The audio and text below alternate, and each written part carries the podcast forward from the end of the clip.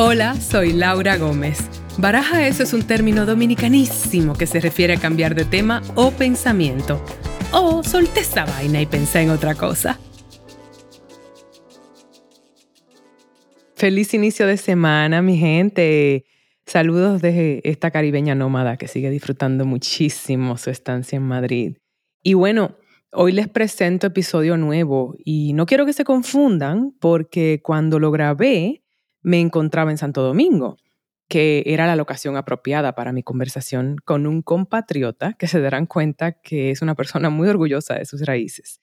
Entonces, estoy presentando el episodio desde Madrid, pero grabé desde la isla de Santo Domingo. Y la conversación es con Algenis Pérez Soto, un actor dominicano, amigo y colega además, cuyos orígenes en la profesión actoral es interesantísima. En este episodio, él me cuenta con pelos y señales todo lo relacionado a, un chico macorizano que quería ser beisbolista y con cero conocimiento o interés en el mundo del cine.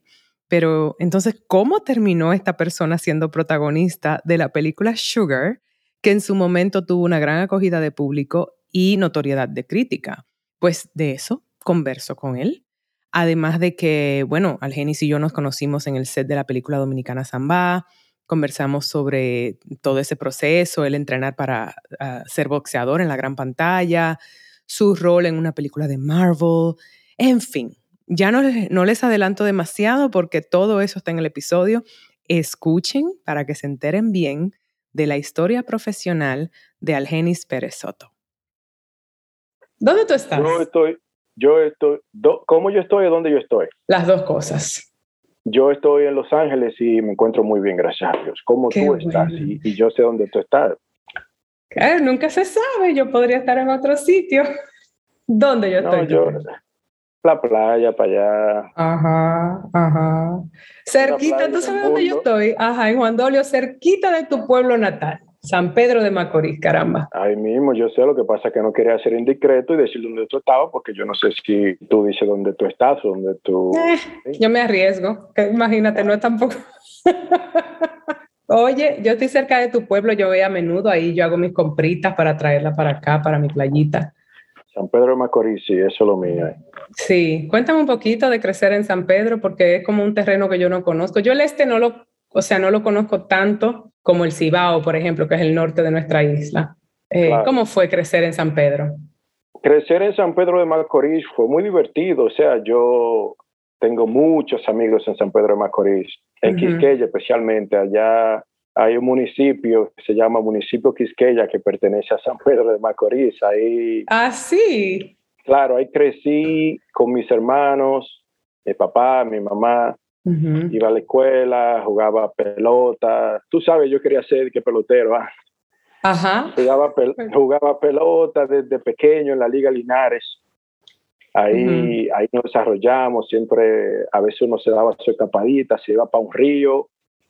Hay, hay un lugar allá que le dicen el caño que uno a veces se iba eh, oculto de su padre, o sea, uno se iba para allá a darse su chapuzón íbamos mucho al campo de caña, o sea, nosotros hacíamos de todo, pero muchos amigos, bien divertidos, sí, la escuela, todo eso. Tú sabes que yo tuve a mi papá en un episodio y él siempre me cuenta de, esas historias de, porque mi papá se crió en, en, un campo de Puerto Plata y eso mismo que tú estás diciendo, se escapaban para irse a los caños y a los ríos y eso, y se tiraban de altísimo. Yo decía, ¿cómo los muchachos de esa, o sea, en esas circunstancias llegan vivos? porque aprendían a nadar así, tirándose a los ríos y casi ahogándose. Ahí, fue que yo aprendí, ahí sí fue que yo aprendí a nadar. Yo me tiraba ahí a chapalear y ahí fue que yo aprendí a nadar. Wow. Tirándome ahí. Qué increíble. Espérate, déjame dar contexto, porque mucha gente que oye este podcast no son de República Dominicana, que cuando tú hablas de que tú querías ser pelotero, jugar pelota aquí es jugar béisbol, señores. Oh, era que él quería ser jugador profesional de béisbol, era el primer sueño de, de Algenis Pérez Soto y mira, cuando tú querías ser jugador de pelota, de béisbol, ¿cuál base era que tú que jugabas en esa, en esa etapa? Yo jugaba, yo jugaba shortstop. O como decimos en español, cioreto. no, en español no, como decimos en Santo Domingo. Exacto, como decimos en, República Dominicana decimos cioreto. No, pero no solo en República Dominicana, porque hay otro, Hay, hay otros países en Latinoamérica que se juega béisbol, que le dicen así bien llano, cioreto. Digamos que Panamá, por ejemplo. Él es Panamá, Venezuela. Ok, ok, ok. Tomo tu palabra. Colombia, cioreto. Cioreto es shortstop. Sí, y eso es lo que tú querías hacer profesionalmente. ¿Desde qué edad aproximadamente? Desde, yo empecé a jugar en la Liga Linares desde que yo tenía nueve. Uso de razón. Diez, once. Sí, claro. Mi hermano y yo estábamos en esa liga y íbamos ahí a, jugar, a practicar de lunes a lunes. Wow. O sea, ustedes son tres, tengo entendido, ¿verdad? De parte de padre y madre somos tres. Ok. Y tu padre y tu madre, según yo leí por ahí, eran, tu padre era empresario o negociante y tu mamá era secretaria. ¿Eso es correcto, lo que yo leí en las redes? Sí, sí, sí, sí, así mismo. Mi papá, este tipo de negociante que, que presta dinero y esas cosas así, tú sabes, siempre ha tenido su negocio. Antes recuerdo, tenía como una, una bodega, colmado, como decimos nosotros, no sé cómo le dicen en otro lado, bodega. Sí, bodega. Nueva York. Nueva York, para allá le dicen bodega. Sí. Uh, sí, y mi mamá trabajaba como secretaria en, en, una escuela pública allá. Ok, o sea que como que de artista y, deportes nada, eso fue un poco, bueno, los deportes sí, porque aquí se da mucho el hecho de que eso es, hay mucha incidencia del béisbol y San Pedro es una cuna de eso. Totalmente. Completamente. Y de esta etapa de tu ser, de tener estos sueños de jugar béisbol, eh, yo sé un poco de tu historia de esos inicios, que era razón por la que yo te quería tener aquí, porque es muy fascinante tu trayectoria. Sí, oh, Moreno. Fascinante, usaste la palabra fascinante. Oh, pero tú sabes lo que es, tú estar, yo te voy a dejar que tú cuentes la historia de cómo llegó la película Sugar a tu vida. Bueno, yo siempre le doy gracias a Dios por la película Sugar llegar a mi vida, porque es que yo, como te dije anteriormente, yo quería ser pelotero, nunca en mi vida me imaginé que iba a ser actor, nunca ni siquiera era una opción en mi vida, porque yo siento que soy eh, un poco no tímido, pero bien reservado. Sí. Yo siento que soy bien reservado y, y, eso de estar de que actuando en, frente de mucha gente, tú sabes cuando se está haciendo una escena, se ve que, ah, ustedes están en un cuarto solo, pero atrás de esa cámara hay 10.000 gente. Exacto.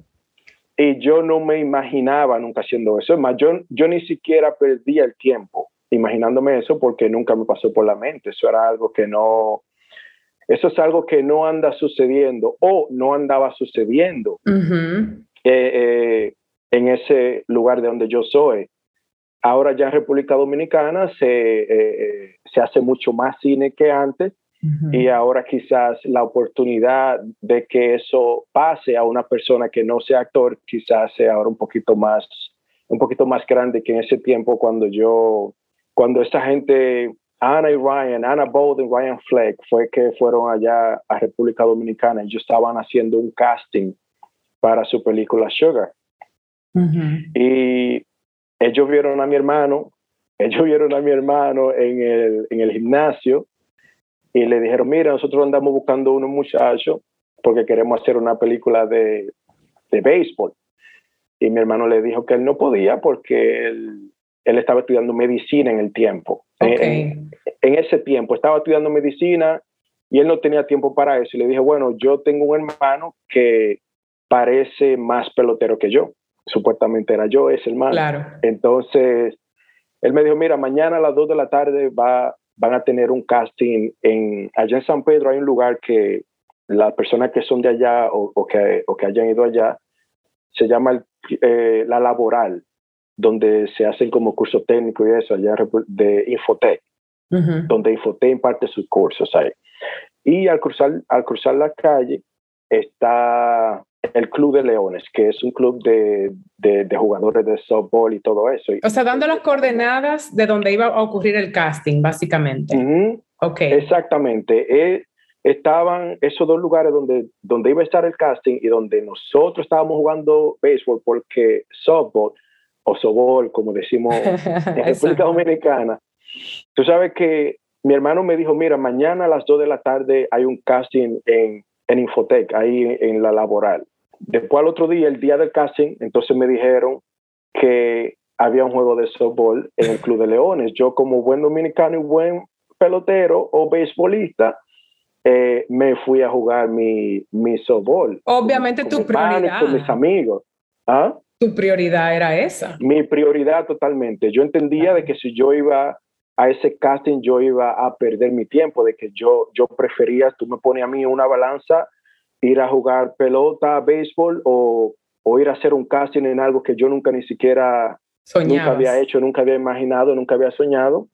Eso... Obvio, se cae de la mata eso no hay que darle mente. O sea, yo me iba a jugar mi pelota con mis amigos. Ajá. ¿Y qué pasó entonces? El, caso es que no fui al casting, me fui a jugar. Entonces, cuando ellos terminaron de su casting, entonces, como era across the street, bien cerca ahí mismo, ellos cruzaron, vieron que estaban jugando unos muchachos ahí y llegaron donde estábamos nosotros y me dice mi hermano, Algeni, mira la gente ahí, no fui, te, dije que fuera. Y dije, bueno, vamos a hacerlo ahora si ellos quieren. Y ahí conocí a Ana, conocí a Ana Bowden, Ryan Fleck, que es lo que yo llamo como mi, mi padre en la cinematografía. O sea, son tus padrinos, sin duda alguna. Mi, padrino, sí, porque son los que me descubrieron en esto. O sea, eh, eh, fueron, me, Ana me preguntó si yo quería ser actor. Yo recuerdo que yo dije esto una vez y alguien dijo como que era mentira, como que a quién le va a preguntar si va a decir que no. Bueno, a mí me lo preguntaron, yo no dije que no, pero dije, bueno, sí, claro, pero lo dije como por, por ser como diplomático. por ser amable con ella, o sea, porque en realidad, dime tú, una gente que, que te pregunte, oh, ¿tú qué, ¿te gustaría hacer esto? Y tú dices, no, no me interesa, ¿sabes? Yo le dije, sí, sí, ¿por qué no? Y ahí me, me dieron un número, me pusieron como un, un, número aquí, como para yo identificar la, los... Los actores. La persona, los actores que ellos habían visto, y yo era el número 452, o sea, que ellos habían visto hasta este punto 452 personas jóvenes para ese papel de Sugar. Y, y, lo que yo he escuchado de ellos en algunas entrevistas es que ellos pensaban como que, que eso no se iba a dar, porque ellos tienen una película que se llama Half Nelson. Uf, que además me fascina, eso con Ryan Nelson, con Ryan Gosling, esa película. Con Ryan Gosling, con Ryan Gosling. Y ellos encontraron la protagonista de esa película, la buscaron así, alguien que no era actriz, ni tenía deseo de ser actor, ni nada de eso. Y le funcionó y la película se dio bien. Entonces, cuando ellos decidieron hacer Sugar, ellos dijeron, vamos a hacer lo mismo Vamos a buscar a alguien que sea netamente dominicano, que, que, que juegue béisbol, que le guste el béisbol y vamos a ponerlo en la película. Claro. cuando ellos vieron que iban por 450 y pico de gente y no lo habían encontrado todavía, entonces ahí dijeron, esto no, esto no está funcionando. Entonces, eh, así se dio la historia. Ellos, recuerdo que cuando me vieron esa vez, me dieron una página ahí como con un, diálogo. Los sites de la historia, claro. Sí, no tienes que aprendértelo, solo ves mañana y te vemos como en cámara. Y mi hermana, me, recuerdo que estaba ahí en el juego también. Y yo le tiré la página a ella, le dije, oye, esta gente que, que venga, que, que me aprenda eso. yo dije que, oye, esta gente que, que me aprenda esto. Y ahí eh, recuerdo cuando llegamos a la casa en la noche, después del juego, mi hermana me dice, ¿y tú te vas a poner a aprenderte eso? Ella como relajándome en broma. Y yo, yo en una hice así, cuando entré al baño, había un espejo y me puse de que... Más o menos ensayar. de, que, de que ensayar, a ver cómo yo me veía haciéndolo. Dije, no, eh, esto y esto. Le dije a ella, lee esa parte, yo voy a decir la otra, a ver si, a ver cómo me sale, yo dije. El caso fue que me la aprendí. Me la aprendí, al otro día tenía que estar ahí a las 2 de la tarde. Y me llamaron varias veces, Algeni, te estamos esperando, tú no vienes. Yo, entonces llamé a mi hermano, le dije, loco, tú no vienes, tú no vienes para el casting. Me dijo, yo, yo no voy para ahí. Y yo dije, ah, pues yo no voy tampoco. Ay, ¿Cómo va la cosa? Ah, pues yo no voy tampoco, le dije. Después Ana Bowden me llamó y me dijo, Algeni, te, te, te, estamos esperando, ¿Tú, tú vas a venir.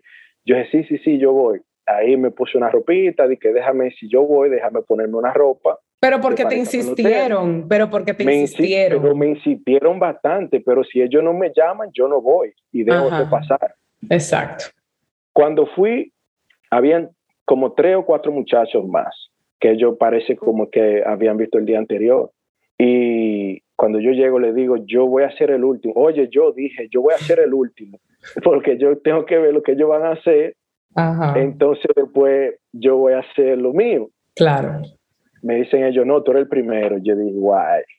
Yo le dije, señores, oigan algo, yo no soy actor. Cualquier cosa que yo haga mal o lo que sea, yo no soy actor. ¿Tú no querías que te juzgaran?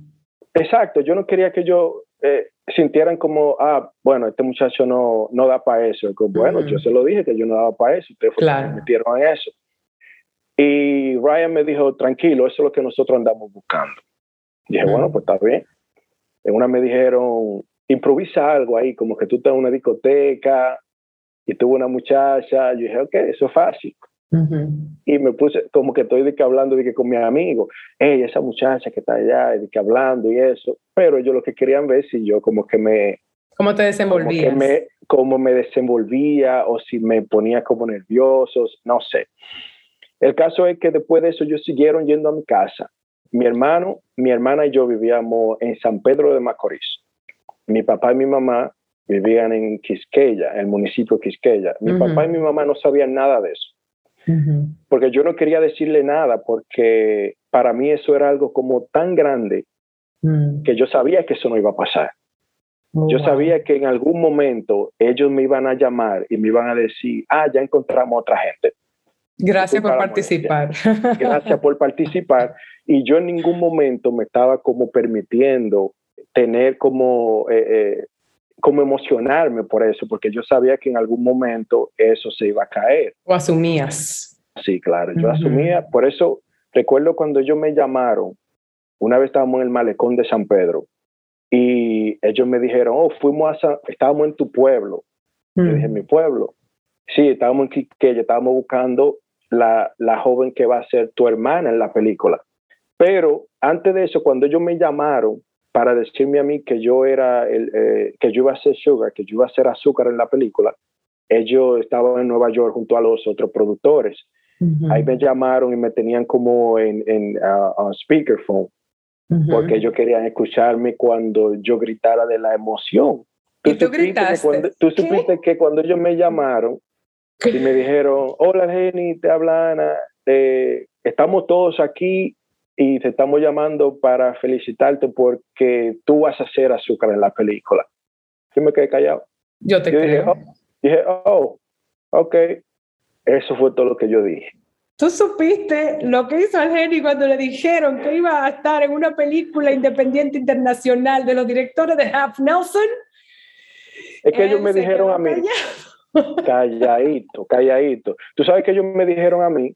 Ajá si, si tú haces esta película, si te escogemos para esta película, tú vas a ir a Nueva York. Oye, ellos dijeron Nueva York. Eso es lo que uno conoce allá. O sea, el que nunca ha viajado sabe Nueva York más que cualquier otra cosa.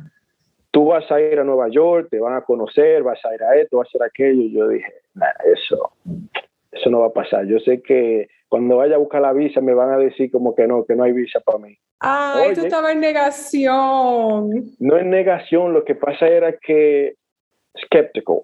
Ok. Esa, ahí yo estaba como, no, es que yo no me voy a permitir, yo, yo dije, cuando yo firme el contrato, ahí entonces yo lo creo. Yo recuerdo que cuando yo firmé el contrato, que después vinieron toda esa gente de aquí de Estados Unidos, porque ellos, allá en República Dominicana todavía no había esa facilidad de tener como un crew completo, como lo hay ahora, que se puede filmar varias películas simultáneamente. Total, ¿qué año estamos hablando? ¿Cuándo salió? ¿Cuándo fue que se filmó 2007. 2007. Sí, sí, estaba muy, muy en pañales la, la industria del cine. Exactamente, todavía ni, todavía ni existía lo de la ley de cine. Correcto. Y recuerdo que cuando nosotros fuimos al hotel donde ellos estaban quedando, que por cierto, yo trabajaba en ese hotel y me, habían despedido hacían unos meses y oh. volví ahora como protagonista de película. Uh, eh, qué rico, qué rico, mi amor, para ese ego, perdóname. Cuando, cuando llegamos, que me enseñan todos los equipos, la cámara, luces, todo, todo, y me van presentando, mira, este fulano de tal, eh, que maquillaje, eh, eh, estilista, este camarógrafo, este de las luces, y yo dije, yo nada más dije, wow, esto es de verdad. Ahí yo supe que la cosa era de verdad. Claro. Pero tú sabes que si estoy hablando mucho, para, me olvidas. No, no, no, tú, tú me preguntaste, oh, fascinante tu historia. Esto es la verdadera historia de superación, o sea, para mí, y también la gran sorpresa, y, y aunque tú digas que tú no eres, no te sentías actor, tú eres un actor natural, por eso te descubrieron. E incluso ahora oyendo tu reacción, tu reacción de cómo, yo, o sea, yo creo que es, es la reacción natural del actor que siempre tiene que estar escéptico, porque nunca sabemos cuándo las cosas son de verdad. Y yo soy igual a estas alturas. Hasta que yo no vea contrato, yo no me creo nada. Es más, yo tengo que estar en el set. Exacto. En el set y filmando ya. Sí. Y cuidado. Y no cuidado, a hacer cosas que no. de tu recast. Exactamente, porque ha pasado y se conocen casos. Pero claro, claro que ha pasado. Pero eso es así, yo tuve esa oportunidad y una de las cosas que siempre doy gracias a Dios como por, por lo que ha estado pasando en mi vida con todo esto de, de mi carrera como actor, es que, tú sabes, yo lo veo esto como, como un regalo, como un regalo de Dios. En ese, tú sabes que mi primer día como actor fue el 7 del mes 7 del 2007. Ese día era mi cumpleaños. 7-7-2007, me encanta. 7-7-2007, así mismo. Ese fue cuando empezamos a filmar esa película. Ese fue mi primer día como actor oficialmente. Hay que jugar esos números. Óyeme, yo he estado, he estado agradecido desde siempre con eso porque después que se hizo esa película, ya entonces me conocen a mí como el actor dominicano. El actor dominicano de Sugar. ok, vayamos, adelantemos en el tiempo. Se hace la película, la película es elegida para ir a Sundance. Eh, ahí fue que abrió la peli, ¿no? Sundance. ¿Qué, fue este actor descubierto con, todas las, con toda la resistencia del mundo que tú ya expusiste? ¿Qué fue ser el protagonista de esa peli y caminar esos pasillos y esas alfombras rojas de Sundance con la película del momento? Porque esa película fue muy bien recibida. ¿Cómo fue eso? Tremendo. Yo nunca me esperé eso. Nunca me esperé eso. Tú sabes, cuando nosotros terminamos de filmar Sugar, fue octubre 2007, o sea, terminamos de filmar en New York. Ok. Y ya en enero nosotros estábamos en Sundance. Oh, wow, fue una cuestión de meses. Sí, porque ellos iban filmando y editando, filmando y editando.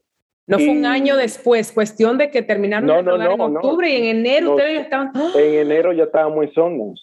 Yo me acuerdo que ellos me llamaron y me me preguntaron, fue como, fue como noviembre, diciembre, me llamaron y me dijeron, mira, nosotros vamos para un festival, la película se va a presentar a un festival en Sundance. Yo no conocía Sundance, no sabía lo que era nada de eso. me encanta. En Sundance te van a hacer muchas preguntas. ¿Hay algún curso que nosotros te podamos pagar para que tú quizá puedas mejorar tu inglés un poquito más? Mm. Yo dije, imagínate, lo que falta un mes es como un mes algo. ¿Qué curso voy a hacer yo? Dije que me vaya de que, a enseñar a mí a hablar inglés de cierta forma que yo me sienta cómodo haciendo entrevista allá. Pero todavía, todavía estamos hablando de eso. Yo dije, no, no, tranquilo. Yo lo que voy a hacer es que voy a, voy a ponerme a leer libros y voy a ponerme a practicar, pero imagínate, no gasten su dinero en eso. ¿Tu nivel de inglés era cómo? ¿Tu nivel, eh, era, ¿A qué nivel tú estabas? Casi cero, ¿no? Tú, tú picabas el inglés. Yo lo picaba, yo, lo picaba. Yo, yo sentía, antes de viajar, como te dije, trabajaba en ese resort allá, en, allá por donde tú vives, por ahí, Capela, Barcelona Capela. Ah, tú trabajabas en un resort aquí en Capela, en Juan Yo trabajaba en, eh, en, Juan Dolio, exactamente, el Barceló Capela, que ya no, no está ahí, creo, ya, ya no existe. No, no sabía ese pedacito. ¿Tú trabajabas en un resort haciendo qué? No, ese ching no me lo sabía. No, no, claro, pero es lo que te digo, de que yo trabajaba en, en el hotel donde ellos fueron, donde se quedó todo el crew, que yo trabajaba en ese tiempo.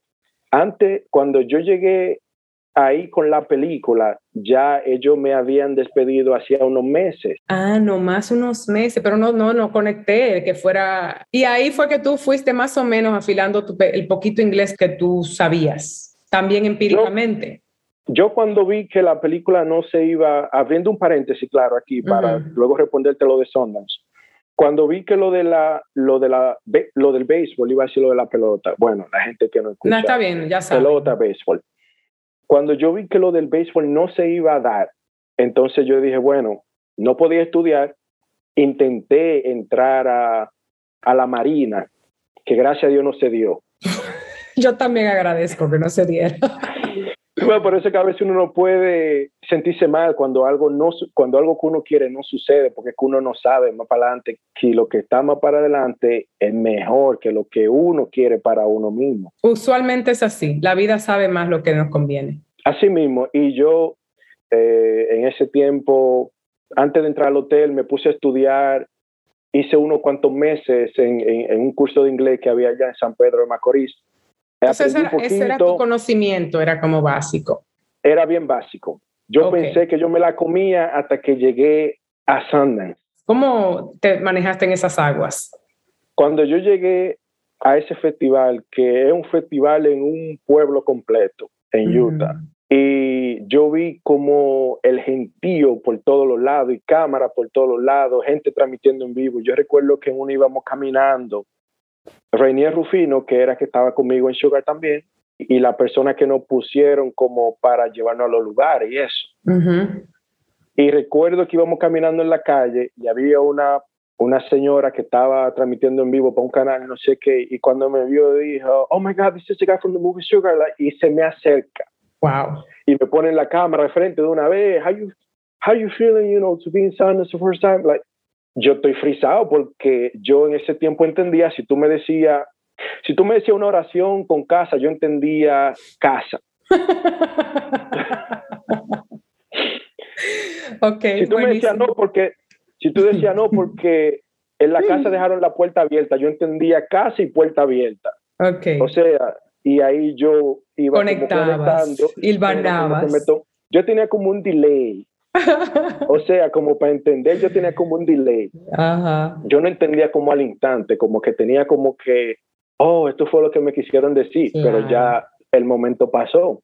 Me preguntan algo, me dicen algo, y yo, mira, decía, yeah, yeah, ok, como, pero yo no entendía en realidad lo que me decían. Oh. Pero después cuando seguía, a ratito, como a los par de segundos, minutos, ahí entonces decía, oh, esto fue lo que me quisieron dejar dicho allí, pero ya era tarde, o sea, claro. ahí yo me di cuenta, ahí yo me di cuenta, cuando la película se presentó la primera vez en Sundance, fue a las 7 y 25 de la mañana, a las 7 y media de la mañana. ¡Qué horror!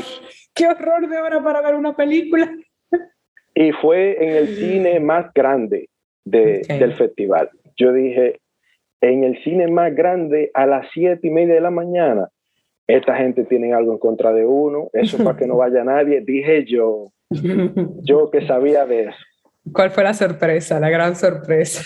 Lleno gente, no cabía una gente más. Okay. Cuando llegamos al cine, eso estaba así de, de, de gente. Abarrotado. Y cuando, abarrotado. Y cuando, y cuando presentaron la película, by the way, fue mi primera vez viendo la película. Oh, wow cuando presentaron la película que se acabó, claro, yo quedé encantado. Okay. A mí me encantó la película y la vi no como que yo me estaba mirando yo, la vi como la historia que está pasando, que estaba pasando, que se estaba contando. Y cuando nos paramos todo, hay un video en YouTube por ahí donde nos paramos todo y, y, estoy yo ahí en el podio y me ponen a hablar a mí. ¿Qué fue eso? Eso, eran eso, eso eran los nervios míos. Eso eran los nervios míos cuando me preguntaran algo quizá en el público y yo no entienda y como tener como que, oh, como que fue lo que dije, no sé. Eh, eh, yo sé que no era culpa de nadie, no era ni siquiera culpa mía de que yo estaba en esa situación y de que mi inglés no era el, el, el, mejor, pero yo siento que hice lo mejor que pude en ese momento. O sea, hasta chiste hice, hasta chiste oh, hice. Yo, ahí la gente preguntándome esto y yo respondiendo. preguntándome siempre la pregunta era como, ¿cómo fue que ellos me, me descubrieron? ¿Dónde, eh, ¿Dónde yo estaba? ¿Dónde vivo? O sea, todas esas cosas así. ¿Cómo fue mi experiencia en esa película? Sí. Y fue, fue increíble. Después de eso, yo dije, tengo que aprender inglés. Que, quiero, antes de que pasemos a esa parte tuya, que a mí me, encanta también, decir que hay un gran paralelo. Eso es eh, realmente un ejemplo del talento de ellos, porque de lo bien casteado que está ese rol. Eso pasa mucho contigo, porque eso que tú dices de que tú eres un actor reservado, pues eres por tanto muy bueno en esos tipos de personajes que tienen como o un secreto o algo que tienen un miedo. Y el personaje de Sugar es un personaje que está pasando un paralelo contigo. Es un jugador de béisbol que viene desde el San Pedro, viene de esa misma maquinaria de béisbol, que no sabe inglés, que lo llevan, que lleva a Estados Unidos como prospecto y está pasando esos mismos obstáculos y retos tuyos de no saber el idioma. Exactamente, era, iba paralelo. Lo que claro. estaba mirando por primera vez, al genio lo estaba mirando por primera vez. Absolutamente, el éxito, el, el personaje en el mundo del béisbol, tú en el mundo de la actuación, y se, otra vez se casan estos dos elementos que vamos a pasar a, a, la película que nos, nos hizo conocer, ¿no? que fue otra película de deporte. Se, se mezcla este deporte-actuación en tu vida. Esa capacidad que tú tienes física también, que es una gran cosa. No todo, no todos los actores tienen esa capacidad que tú tienes de venir de, de, los deportes. Ok, entonces, ¿qué, pasa con, ¿qué pasó con el idioma? Porque a mí me encanta lo que sucedió ahí, ese paréntesis entre Sugar y tu siguiente proyecto. Hubo un par de añitos ahí. ¿Qué oh, pasó? Sí, sí, sí, sí, Nada, tú sabes que yo, después de Sugar, tenía, tú sabes que el actor usualmente cuando empieza a actuar, empieza de abajo a estudiar, a estudiar, o sea, se va preparando, preparando. Lo sé y doy testimonio. La mayoría son así, la, la, gran mayoría son así. Tienen la oportunidad. Yo empecé aquí. Arriba. No arriba, porque vamos a decir, yo empecé en el medio. Claro. Pero después entonces tuve que bajar hasta más abajo que lo que ya han estudiado y nunca quizás han tenido esa oportunidad. Absolutamente. Y fue lo mejor. Fue lo mejor que me sucedió. Yo siento que si, si mi carrera hubiese continuado de Sugar hacia adelante, o sea, como teniendo oportunidades más películas, yo recuerdo que una vez eh, cuando estábamos en Sundance, el productor, uno de los productores de, de Sugar, recuerdo que íbamos a una de las presentaciones de Sugar en Sundance y él dijo que un productor de, de Fast and Furious había llamado por al Geni porque él quería ver al Geni en Fast and Furious. Pero dime tú, cuando él dijo eso, yo dije, wow, pues la gente le gustó lo que yo hice. O sea, si la gente le gustó lo que yo hice, yo tengo que ponerme en eso. Yo me acuerdo que yo fui de, de, de, Utah, volé para Nueva York, para, o sea, para esa audición, para que me vieran allá en Nueva York. Ok. Pero el inglés mío no, yo no, no te lo permitió, fue el gran obstáculo. No, no, no, claro, y eso fue lo mejor. Eso fue lo mejor, que eso no sucedió en ese momento. ¿Por qué tú lo describes como lo mejor? Yo sé por qué, pero ¿qué es tu, o sea, me identifico, ¿qué tú tomaste de ahí? Ese tiempo que yo duré sin hacer una película después de Sugar, eso me puso los pies en la tierra. Correctamente. Eso me puso a mí los pies en la tierra y por eso yo, cuando trabajo en un proyecto, yo soy súper agradecido con ese proyecto y trabajo, bueno, yo trabajamos juntos y varias veces. Ah, y espero que muchas más. sí, sí, Dios mediante sí. Entonces puse los pies en la tierra. Yo dije, bueno, yo tengo que aprender el idioma, pero aprender el idioma, tú ves cuando tú hablas inglés y tú tienes como, hay como slangs, hay como dichos en inglés, que si tú nada más sabes un inglés como de libro o, de, o de saber do you like this, do you like that, es como que... El, inglés correcto, no. Un inglés correcto. Y yo tenía que vivir, yo, tenía que vivir esa experiencia, o sea, para yo ir mirando que eh, esa transición que yo tenía que hacer como... Que además es un plus como actor, porque entonces tú estás desarrollando ese músculo. El actor tiene que vivir. El contador de historias tiene que tener experiencia para sacar de su arsenal, para tener en el baúl de dónde contar una historia. Esa es la realidad. Así mismo, así mismo, yo duré en Boston tiempo y trabajaba, tú sabes que aquí en este país tú tienes que hacer lo que tienes que hacer para pagar los billes. Sí. Y trabajando, trabajé en restaurante, trabajé um, como taxista, yo me acuerdo. Ahí, fue Uber.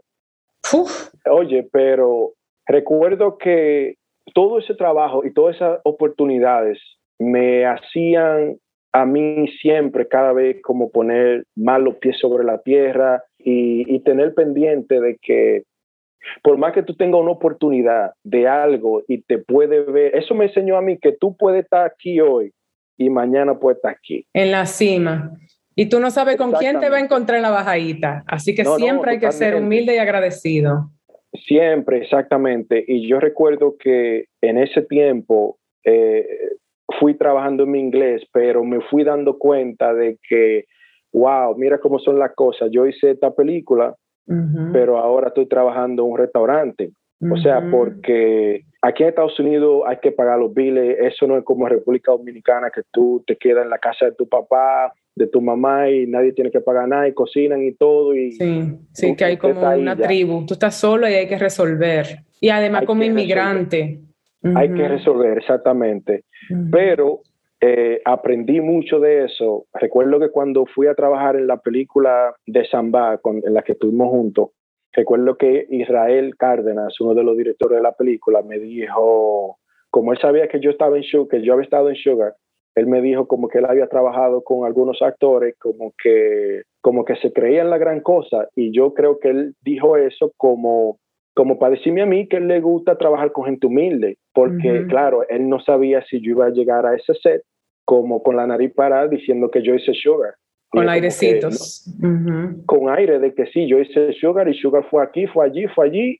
No, nada de eso. Yo le dije, yo, tranquilo, yo estoy aquí para trabajar y vamos a hacer lo que vamos a hacer, vamos, vamos a trabajar duro. Claro. Y eso fue lo que hice. Hablemos de Samba, porque duraste todos esos años. ¿Cuántos años tú duraste en Boston? entre Sundance y Samba? No, porque hice, acuérdate que hice, hice una película, no sé si yo te enseñé como un teaser que, que se llama Isolated Victim de, de Ramsey okay. Que esa fui el año pasado, estuvimos en Haití filmando unas escenas para cerrar esa película. Ok, o sea que la siguiente película que tú hiciste después de Sugar fue una película dominicana, ¿era dominicana esa peli? Era dominicana, sí, dominicana. Ok. ¿Y eso fue en qué año? Justo antes de Samba. Ah, 2013. O sea que del 2008 al 2013 tú no trabajaste en nada. No. Eh, actoralmente. trabajé en un cortometraje de, de, un estudiante de, de la NY, NYU. NYU.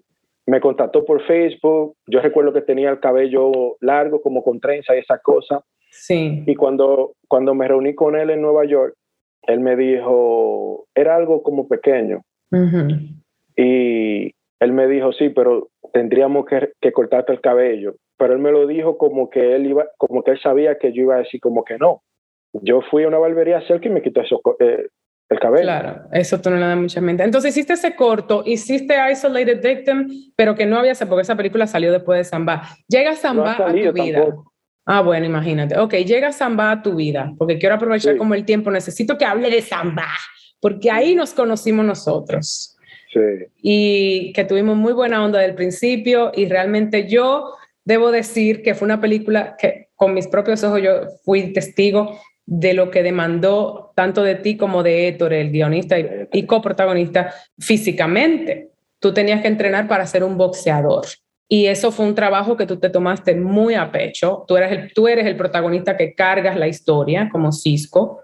Yo soy la fabulosa Luna que lleva la parte femenina, pero no pasiva. ¿eh? Yo soy dueña de un gimnasio de, de boxeo. ahí, ahí, debo decir que mencionaste a Israel Cárdenas Qué irónico que tú llevas dos películas con parejas de esposos que dirigen peli, porque Laura Amelia Guzmán, la pareja que es con quien, que son pareja creativa también, dirigieron esta peli. Y la pareja de Héctor y Carolina, que fueron la pareja de productores. La productora, Pareja en la vida real, pareja profesional. Tú sabes que cuando yo, eh, um, yo estaba en República Dominicana, fui al Festival de Cine que hacen allá, de Funglode. Tú sabes, yo siempre iba, siempre voy cuando cuando tengo la oportunidad, porque es una oportunidad como de que te vean, de que... sí, sí, sí, de networking, claro. recuerdo que cuando ya casi me iba del país, que regresaba para acá, Miguel Fernández me escribió y me dijo, Aleni, aquí hay un, hay un productor italiano que tiene una película aquí y, él te quiere ver. Él quería ver el muchacho de que hizo Sugar. Claro. Y yo, gracias a Dios, por suerte estaba en el país. Y fui, pero cuando él me vio, porque el papel era para alguien como más cuarentón, el papel de, de, de Cisco. De Cisco. Era más de, er, era más cuarentón. Entonces cuando él me vio, yo estaba recortadito, no tenía... Se veía bien jovencito. Bien jovencito, entonces él me dijo, ah, él dijo, pero es que se ve muy joven. Yo le dije, yo, yo me voy a dejar crecer el cabello, me voy a dejar crecer la barba, el descuido, eso cuando yo tengo, oye, yo le dije así, cuando yo tengo, usualmente yo nunca me dejaba así, pero yo le dije, cuando yo tengo el cabello así, me dejo la barba y eso, me veo mayor. Eso yo diciendo era para que él. Sí, sí, sí. Bueno, pues está bien, vamos a ver. Ajá. Bueno, el caso fue que él estaba ahí con la duda, Héctor. Estaba con la duda. El protagonista y guionista. Porque su personaje, el, el, el, personaje que le escribió para Cisco era un hombre ya de cuarenta y pico ya. Sí. Le dije yo a él, oye, dame la oportunidad. Yo siento que esta es una línea como que yo le he dicho varias veces. No Dame la oportunidad. Ah, para hacer el título de la peli, del episodio. no, pero la línea es que yo decía, porque lo dije también en Isolated Victim, la, la película que te dije que tiene que ver con IT, eso que fui a grabar eh, el año pasado, las últimas escenas. Yo recuerdo que yo le dije, hey, dame la oportunidad y yo te voy a demostrar que yo voy a trabajar más duro que ustedes para que esta película se dé bien. O sea, porque yo quería la oportunidad y yo quería volver a actuar, yo quería tener otra oportunidad. Entonces, entonces en Isolated Victim me estaban diciendo como que yo tenía mucho tiempo que no estaba en un set y que yo no sabía si yo iba a poder handle it. ¿Cómo manejar eso? Como que eso me parece tan... Bueno, déjame hacer comentario al respecto, porque como que uno no puede tomar eso como montar una bicicleta. Hello. Pero no, no, no, yo entiendo, pero tú sabes que viene de una persona que nunca ha sido actor, que nunca fue actor, que tuvo en esa película y que no se sabe y, y, y, lo que se decía es, ok, quizás lo hizo bien porque era una película de béisbol y él era pelotero. Ah, que quizás tuviste suerte, ya entiendo, ya entiendo. Exactamente. Suerte de principiante. quizás se, exacto, suerte de principiante, de, eso era lo que quizás se alegaba de que, ok, él hizo eso, pero ¿qué nos dice que él va a poder y en esa película de Isolated Victim, yo soy un ex-marine. O sea que yo soy como un militar que tiene ciertas habilidades y ciertas cosas. El caso, bueno, me di en la, el, la película, pero esa línea de que dame la oportunidad y yo voy a trabajar más duro que ustedes para que esta, para que esta película se dé bien. Eso mismo le dije yo a Héctor. caso, me fui para Boston, ahí dejé de recortarme como un tiempo, como un par de, como dos meses, algo así. Ahí empecé a dejarme crecer la barba, me veía bien, bien de no, no, te veía cuarentón, pero te veía un poquito mayor de lo que anteriormente. Mayor de lo Doy que mi. Cuando tenía, el cabello, cuando tenía el cabello bajito, corto. Sí. Entonces, cuando nos reunimos otra vez, entonces me dijo, bueno, mira, recuerdo que cuando me, me dijeron, cuando hice la, la audición oficial con ellos, Carolina era que estaba ahí y me acuerdo que me dijeron, como cuádrate como un boxeador. Yo ni sabía cuadrarme como un boxeador. Claro. Yo me cuadré cruzado. Yo dije, yo me paré, cuando ella me dijo, cuádrate como un boxeador, yo, me, yo levanté mi puño y yo estaba cruzado. Que tú fueses atlético no quería decir que el atletismo que tú llevas va de la mano con el boxeo. ¿Y cómo fue ese proceso? Entonces tú empezaste de cero a entrenar profesionalmente, básicamente, como boxeador. Yo desde, desde Boston, yo empecé a, fui a un sitio, a un gimnasio allá, le pagué a, un señor que me diera como lo básico. Yo lo que quería era como ir, ir aprendiendo, como, a, eh, eh, como cuando tú haces los punching back, la punching back, cuando tú haces los ejercicios, los drills, como cuando todo ese tipo de ejercicios. yo quería por lo menos que cuando llegara, cuando llegara a República Dominicana, para empezar a, practicar, yo quería por lo menos tener una basecita, no quería llegar como que no sé nada. Claro. Quería por lo menos aprender a ponerme los guantes, la, la, la liga que uno se pone y todo eso. Y que es el trabajo del actor, déjame decirte, el trabajo del actor es comenzar a entrar en la piel de ese personaje y eso fue lo que tú hiciste, tú comenzaste a prepararte como actor. Yo recuerdo que la película se, iba, se empezaba a filmar en marzo, marzo 2016. Correcto. Yo estaba supuesto llegar al país mitad de febrero por ahí, pero llegué al país a finales de enero, sí. porque ya me iba a poner como a entrenar y esas cosas allá. Y recuerdo que antes de empezar a filmar duré como un mes entrenando allá en el gimnasio donde estábamos, con el entrenador y todo eso. Y yo hacía toda mi rutina de boxeo y luego iba a hacer pesa porque yo quería lucir como un boxeador. Yo de verdad quería lucir como un boxeador. Sí. Y recuerdo un día que Héctor llegó y Héctor estaba en el gimnasio ahí abajo y yo acababa de llegar y cuando yo iba llegando con mi bultico aquí y una franelita, él se queda mirándome así y él está hablando con el entrenador y me dice, loco, tienes que dejar de entrenar un rato. dije, ¿cómo así? Me dice, sí, tiene que, tiene que bajarlo un poquito al entrenamiento porque te está viendo muy superior a los boxeadores que nosotros estamos encontrando. Yo dije, bueno, loco, eso no es problema mío, busca boxeadores que, busca boxeadores que tengan cuadritos, boxeadores que se vean más, más que yo. Señores, espérate, déjame hacerte, déjame hacerte una alabanza ahora mismo porque el cuerpo de Algeris es una cosa de admirar, debo yo decir. Y voy a dar mi paréntesis también, porque un día voy yo a este gimnasio, llega Laura Gómez, que llega, yo, yo estaba viviendo en Nueva York, cuando me, me, encuentro con, yo iba a hacer otra película en Santo Domingo, ¿sabe? Y ahí se cayó y en eso tengo el encuentro con Héctor y Laura Mel Israel, tenemos la, todo el proceso, me dan el rol, yo también llego y voy a conocerlos a ustedes. Creo que fue que nosotros no nos conocíamos, yo conocía tu trabajo por Sugar, yo era muy fan de Sugar cuando salió. Y los fui a ver al gimnasio y los veo entrenando y yo veo aquellos dos cuerpos, mi amor. Y yo dije... Dándose ah, trompa.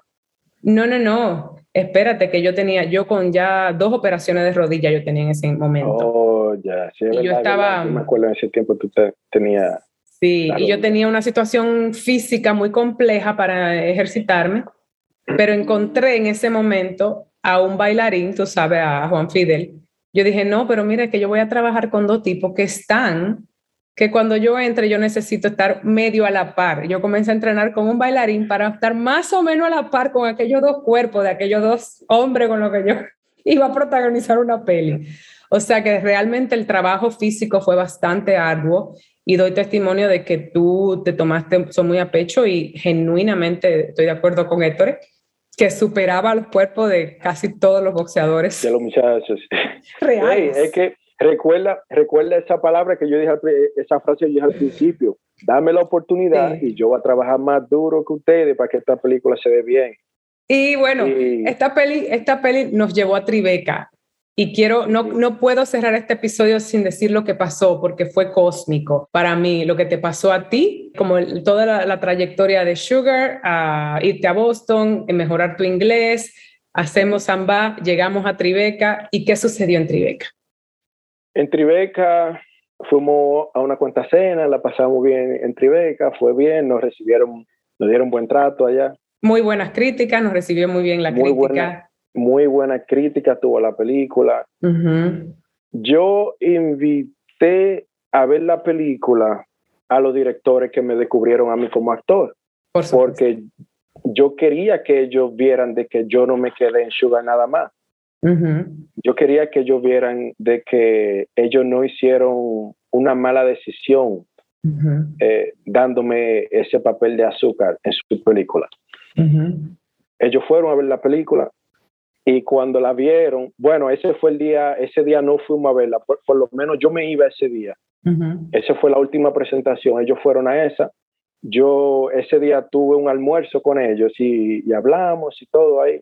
Y entonces cuando fueron y vieron la película, Ana me escribió y me dijo que le gustó mucho la película y me preguntó que si yo era boxeador, que si yo estaba boxeando de verdad para mí, claro, eso fue como un halago porque en realidad eso era lo que yo quería y cuando íbamos a otros festivales de cine, Ay, qué bonito, Giorgio, qué lindo. de verdad. Este momento con él. y qué bonito giro dio esto. Bueno, el caso fue que me parece muy importante seguir teniendo estas conversaciones porque, aunque efectivamente oh, ha habido progreso en el mundo, pero definitivamente evolucionar camino por recorrer. Y tuvimos una, exacto, y tuvimos una conversación en la fue lindo que él se abriera de ese modo.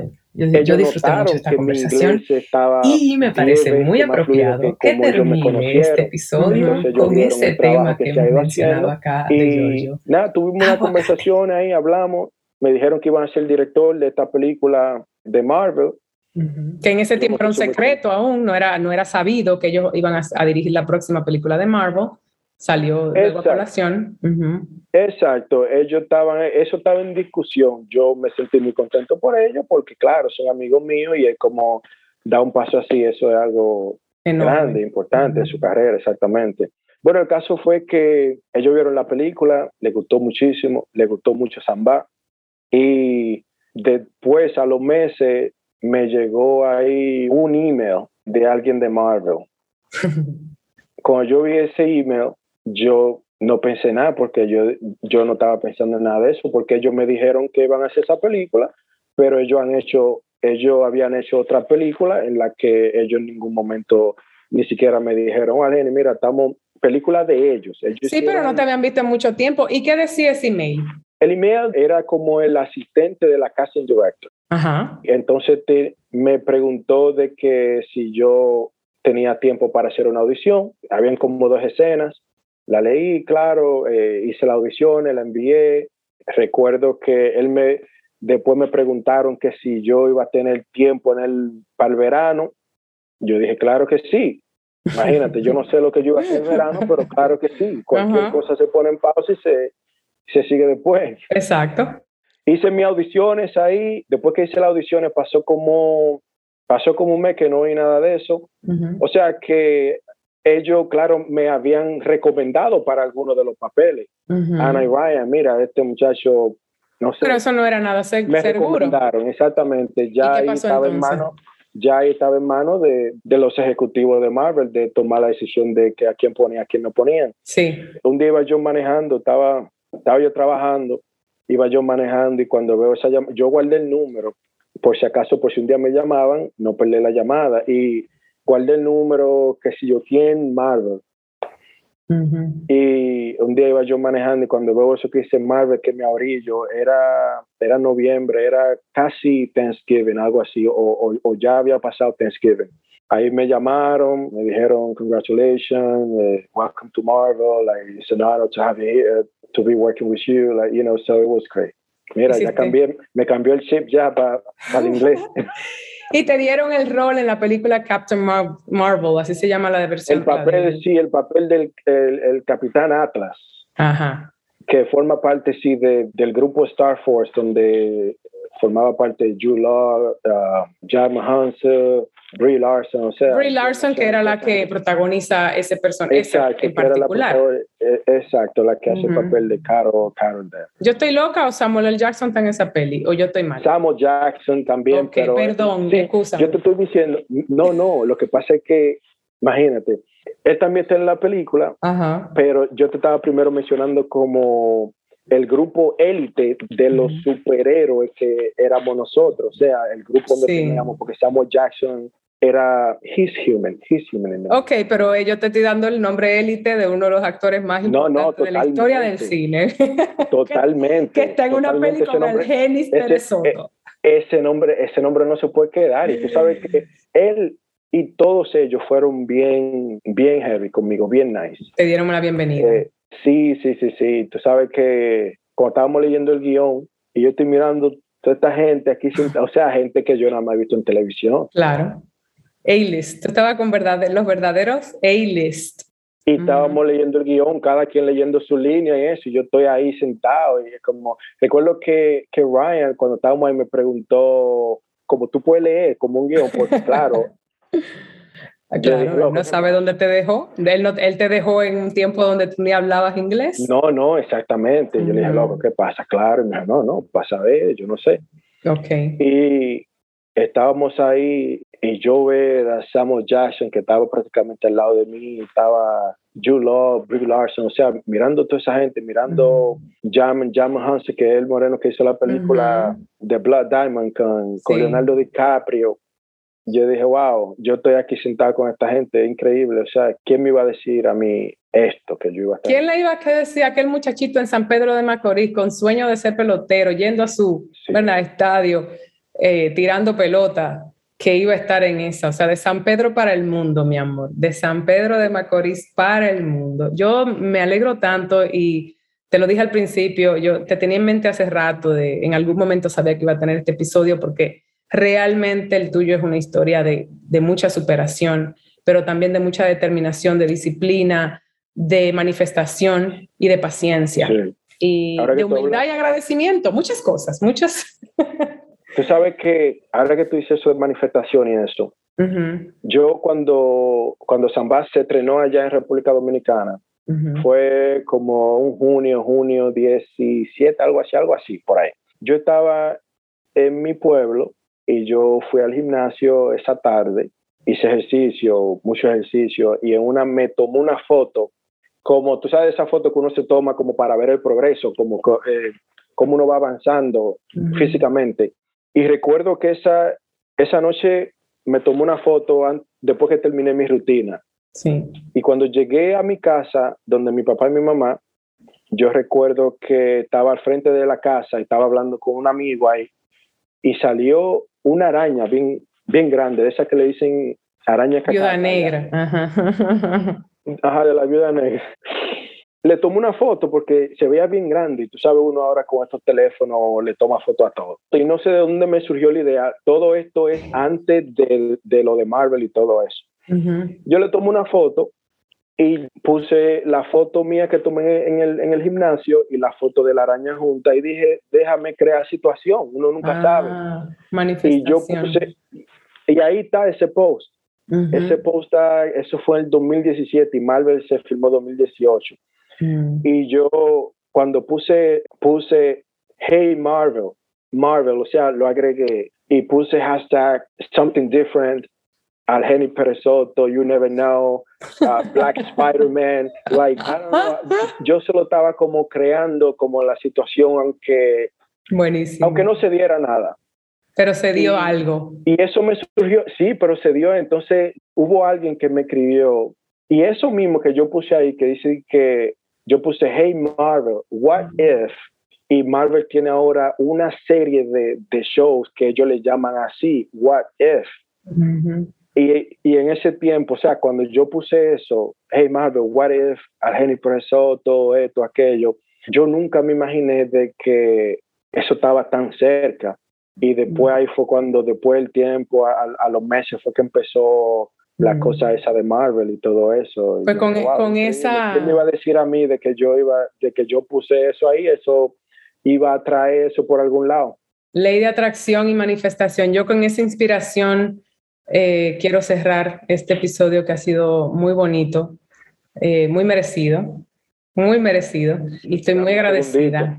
¿Para qué? Bueno, tú sabes que cuando estábamos haciendo Samba, a mí me contrataron para hacer otra película que se empezaba a filmar eh, dos semanas después de Zambá, o sea que fue la Isla Rota también. Ah, sí, sí, sí. hice la Isla Rota, así que quería decir eso, no podía dejar la Isla Rota fuera. No puedes dejarla. Yo sé que tú amas mucho a tu isla y que igual que yo siempre estamos abiertos para que se presenten otras oportunidades, pero al mismo tiempo seguimos caminando nuestro camino tanto dentro como fuera y manifestando y atrayendo y te deseo mucho éxito. ¿Hay algo, algún proyecto en agenda que, que puedas compartir o ahora todo es hush hush? Si hay cualquier cosa, pero es como nada de eso se puede hablar ahora mismo. Hay como son películas que todavía están ahí como haciendo su diligencia, lo que tienen que hacer, pero sí me tienen ahí en, pauta para cuando ellos decidan empezar a filmar. Y después aquí en Los Ángeles, tú sabes, fajado con audiciones y esa, sí. esas cosas. sí, en la movida. Te quiero mucho, Moreno. igual, igual, el cariño es mutuo. Gracias, corazón.com. Gracias, gracias por la invitación, de verdad que sí, porque yo pensé que tú nunca me ibas a invitar. Baraja eso. No, mentira. Baraja, eso, baraja Déjame barajar eso, sí, porque tú sí me invitaste varias veces. Tú me, recuerdo cuando estaba allá, que estuvimos trabajando en esa película, ya tú me invitaste. Mateo. yo no tenía el tiempo. Ok, baraja eso. baraja eso. Te quiero. Igual, igual a ti, Laura.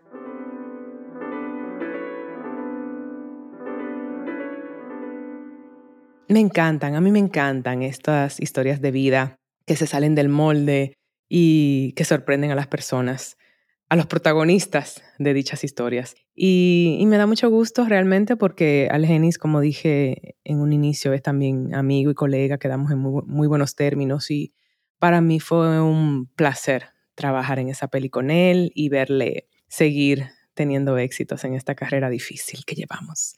Ya saben que si les gusta el episodio, compártanlo, ayúdennos a correr la voz, cuenten que Baraja eso está increíble en esta temporada y mm, acompáñenme en nuestras redes sociales, por supuesto, eh, MS Laura Gómez y Baraja Eso Podcast. Y califíquennos en Spotify y cuéntenles a sus amigos que nos ayuda, ¿sabes? Todo eso, todo eso nos ayuda a que sigamos creciendo y encontrando audiencia para este podcastito caribeño y nómada con el que les acompaño. Muchas gracias y hasta la próxima.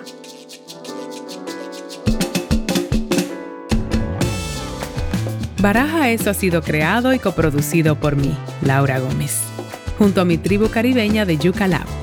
Música original de Stu Mindeman.